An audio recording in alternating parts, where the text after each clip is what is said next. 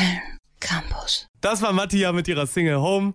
Vor zwei Wochen spielten sie ein Konzert im Blue Shell und meine Kollegin Iman Said, ich sag mal, war zufällig zugegen und hatte die Möglichkeit, ein Interview mit ihnen zu führen, bei dem sie auch auf die neue Single eingehen. Hört da gerne jetzt rein. Wir sind gerade mehr oder weniger backstage im Blue Shell mit Mattia. Hallo Mattia. Hallo. Vor kurzem habt ihr ja eine neue Single rausgebracht, die heißt Home. Deswegen wollte ich direkt mit einem kleinen Zitat einsteigen. Und der lautet, Willst du recht zu Hause sein, kehre in dich selber ein, von Karl Gottfried von Leitner, einem österreichischen Schriftsteller. Hm. Was hältst du von diesem Zitat? Spiegelt das so eure Definition eines Zuhause wider? Wir haben tatsächlich noch gar keine gefunden. Es ist, wir überlassen es so ein bisschen einfach jedem, der es hört, so was zu Hause für ihn oder sie bedeutet. Aber das Zitat finde ich sehr, sehr schön, weil das stimmt. Und würde ich 100% so unterschreiben. Was hat euch denn zu diesem Song Home inspiriert? Ähm, auf jeden Fall die Frage, was das ist. Also, ob es ein Ort ist, ein Zustand oder Menschen oder ja, weil, wir, weil ich selber noch nicht so wirklich weiß. Inwiefern hat da auch der Lockdown vielleicht in eurem, euch in eurem Schaffungsprozess beeinflusst? Das war ja eine Zeit, wo man auch sehr lang zu Hause war. Das stimmt. Tatsächlich, die Initialidee ist aber älter als Corona.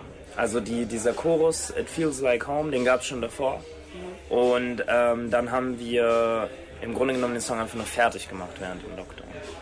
Sehr schön. Ja. Der Lockdown ist mittlerweile natürlich zum Glück auch zu Ende. Ja, Und ihr könnt endlich auf Tour gehen mit eurem Album Bye Bye ja. Skies of Yesterday. Ja, wie ist es endlich wieder auf der Bühne zu stehen? unfassbar. Also für uns wirklich, nach der Durststrecke ist es einfach vor Leuten wieder zu stehen, die irgendwie singen dürfen, die tanzen dürfen, die eng an eng dort irgendwie in der Venue sein dürfen. Das ist einfach, das ist ja der Hauptgrund, warum wir das irgendwie immer gemacht haben. Und äh, das wieder erleben zu dürfen, ist einfach unfassbar schön. Die Bühne ist ja auch ein Ort, wo man sich immer selbst präsentiert. Und Matthias, du modelst ja auch. Inwiefern hat das Modeln vielleicht auch deine Musik beeinflusst?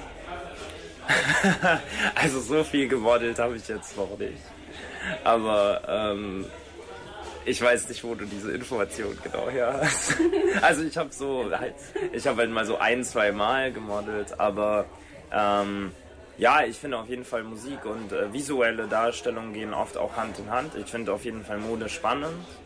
Ähm, ich kann nicht modeln, aber ich, äh, ich finde auf jeden Fall, dass es für mich ist es eine Sache, die mich einfach interessiert. So, also wie zieht man sich an auf der Bühne, was für eine Wirkung hat das auch auf Leute.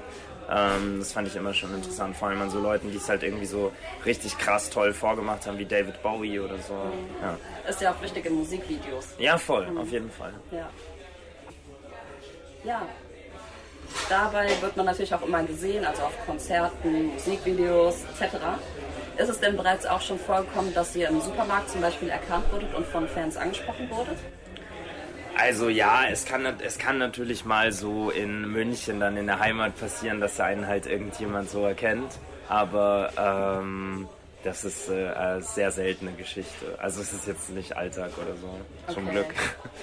Ah, okay. Also ja, ich meine natürlich, äh, jeder denkt immer so, ah, das wäre so schön, Ja. wenn mich jeder kennen würde. Aber eigentlich ist es halt voll der Stress, wenn dich jeder auf der Straße erkennt. So. Also, ich freue mich schon sehr, auch einfach mal meine Ruhe zu haben. Ja, okay. Ja. Hören eure Eltern und Großeltern eigentlich auch eure Musik? Ja, schon. Aber meine Oma jetzt nicht mehr, die checkt es dann nicht mehr so ganz. Die ist schon 96. Ja. Aber ich versuche ihr manchmal so ein bisschen zu erklären. So, wir machen das und das. Aber, und sie sagt dann immer so, ach Matthias, das ist so schön. Aber ich weiß nicht mehr, ob sie es noch checkt. Aber unsere Eltern, ja, die hören schon unsere Musik. Der Support ist da. Voll, ja. Genau, ihr habt euch ja während der Zeit auch ähm, musikalisch viel weiterentwickelt. Fühlt ihr euch mittlerweile in eurem Stil, Musik zu machen, angekommen? Wir haben den nächsten Schritt erreicht. Einen Schritt, den wir erreichen wollten, einen neuen Sound. Ich glaube aber, dass wir uns immer noch weiterentwickeln werden, weil wir Stagnation nicht mögen. Wir wollen immer weiter irgendwie und immer was Neues auch so entdecken. Also, genau. In Ja. welcher Richtung würdet ihr euch denn noch gerne ausprobieren? Ähm, ich denke auf jeden Fall auch mal wieder in so einer bisschen rockigeren Richtung. Mal wieder auch mit so, ja, also ein bisschen mehr Schlagzeug, bisschen lautere Gitarren. Aber auch Hip-Hop ist zurzeit großer Einfluss. wir, wir, wir schließen uns irgendwie vor keinem Genre. Also wir, wir probieren einfach alles ganz gerne aus. Okay, sehr Ja. schön. Dann kommen wir auch langsam zum Ende Mhm. des Interviews. Deswegen würde ich gerne mit dir in die Zukunft blicken. Und ähm, wie sieht es denn jetzt mit dem nächsten Album aus? Habt ihr da auch schon eine bestimmte Thematik, mit der ihr euch auseinandersetzen wollt? Tatsächlich noch nicht ganz. Also ähm, wir haben angefangen dafür zu schreiben und wir veröffentlichen jetzt auch ähm, halt Songs so im, im äh, einigen in Zeitabständen. Äh, Home war der erste und da werden jetzt auch einige Folgen in nächster Zeit.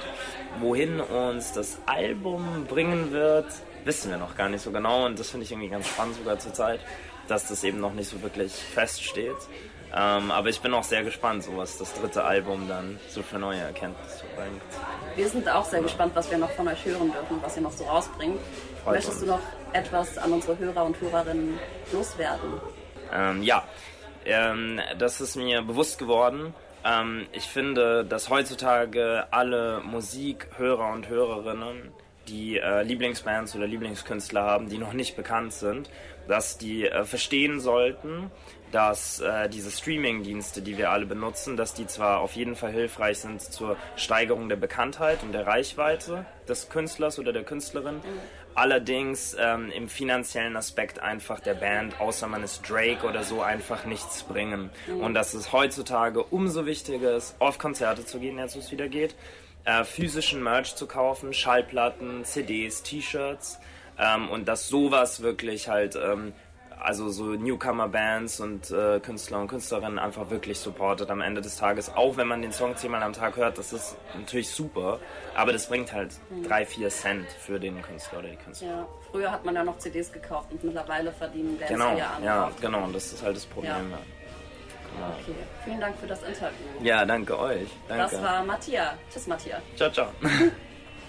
Ja, das waren viele interessante Eindrücke. Besonders interessant äh, das Statement, dass man natürlich gerade in einer Pandemiezeit mit Spotify als Künstler oder Spotify jetzt als ein Beispiel von vielen generell Streamingdienste jetzt auch nicht wirklich reich wird mit seiner äh, mit mit seiner Musik. Ja, das Gegenteil ist der Fall. Vielen vielen Dank an Iman für das Interview aus der Redaktion. Wie das Konzert dann auch war, hören wir gleich auch von Iman selbst. Vorab spielen wir aber jetzt erstmal äh, Mann, Kilometer von Mattia. Ab geht's. www.kölncampus.com www.kölncampus.com